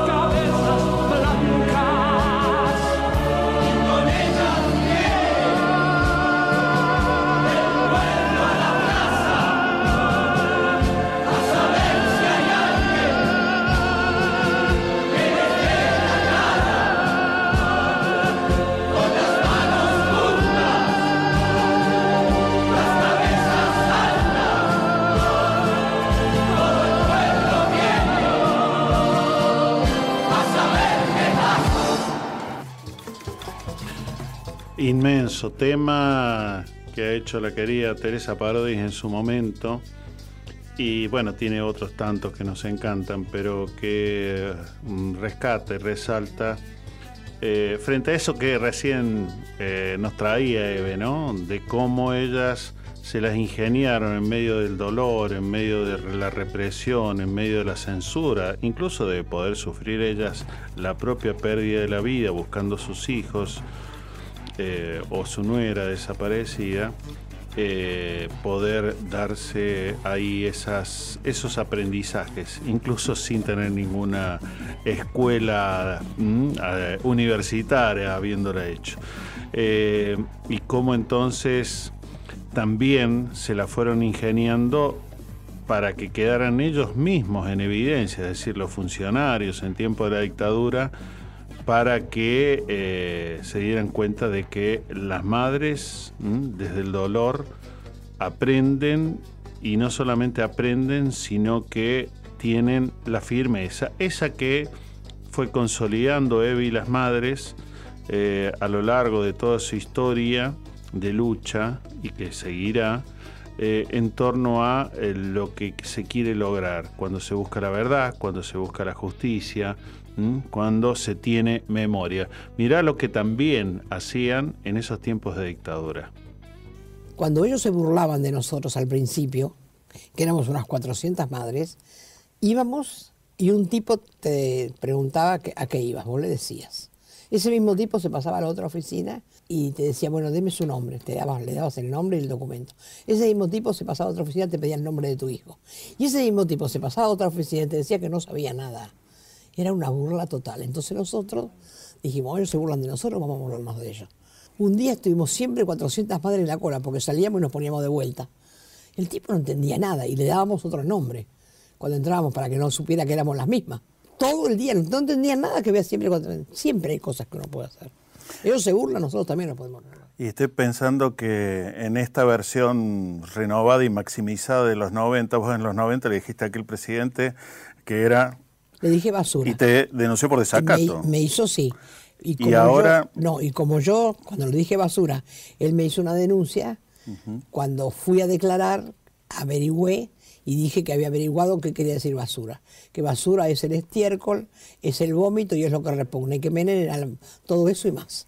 Me hizo otro juicio y se lo ganamos porque no pudo comprobar que no era basura. Le ganamos el juicio a Menem nosotros. Él no pudo comprobar que no era basura. Porque lo que pasa que Menem, eh, si bien era, no sé cómo calificarlo, le gustaban la soda lisca, le gustaba el jet no mataba por la espalda como estos tipos. Tenía un poco más, me parece, de respeto por los pobres. Me parece que no era, era, vendió el país, hizo todo lo que hizo, pero mm, no había crímenes tan, de esta sociedad tan injusta que pide a gritos que mates. Mátenlos, mátenlos. Vos cuando escuchas eso te parte el alma. Y todavía escuchas a la mamá que te dice, pero si mi hijo no robó y aunque hubiera robado, ¿qué?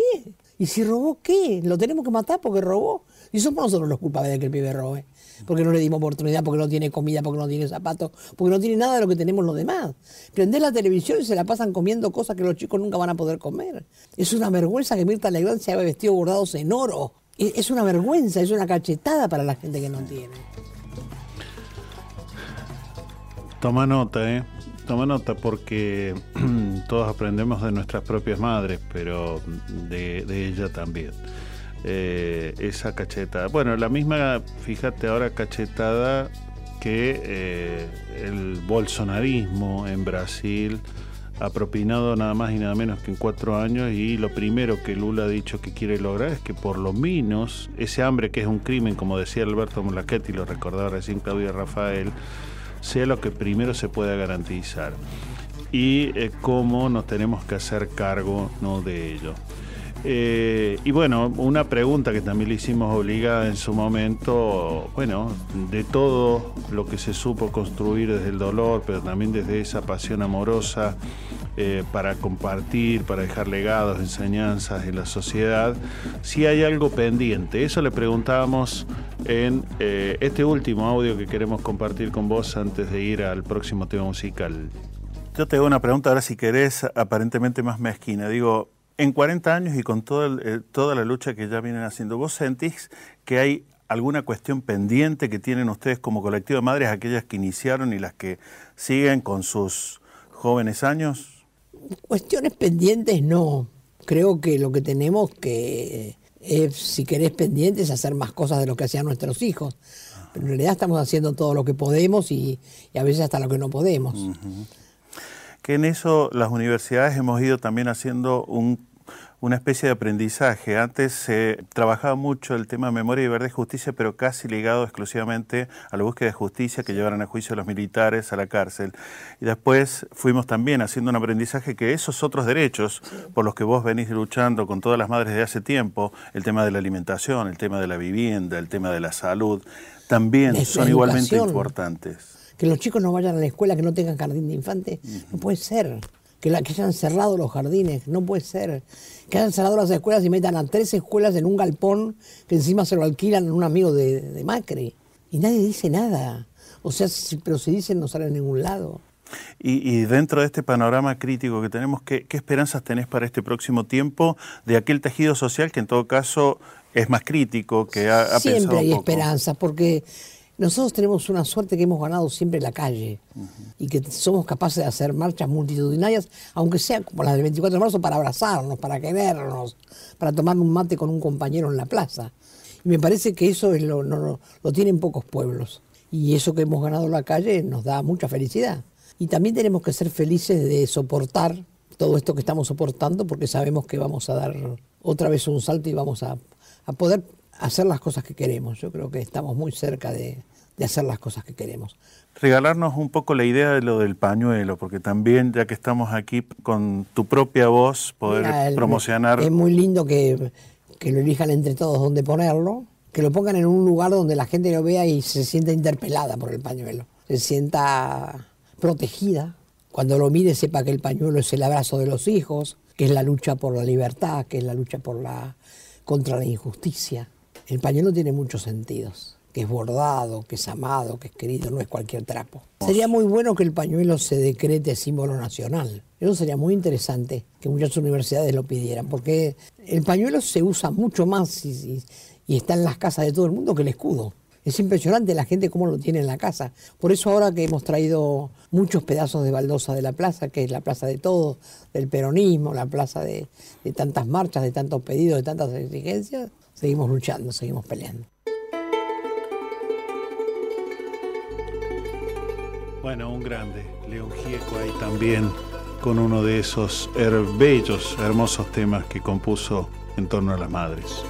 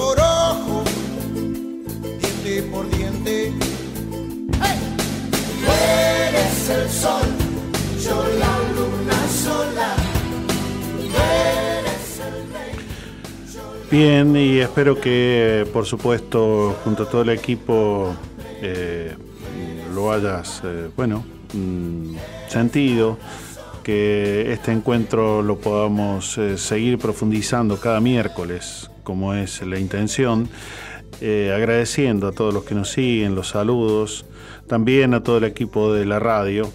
Y bueno, nos vamos a ir con otro ritmo absolutamente distinto, pero que también, hablando de, las distintas formas de expresión, las distintas formas del arte, tal vez este de este tiempo, aquí otro tema con eh, De Vita que nos propone en torno también a las madres este tema que ha compuesto. Chau, que la pases muy bien en la semana. Nos reencontramos, Dios mediante, el próximo miércoles.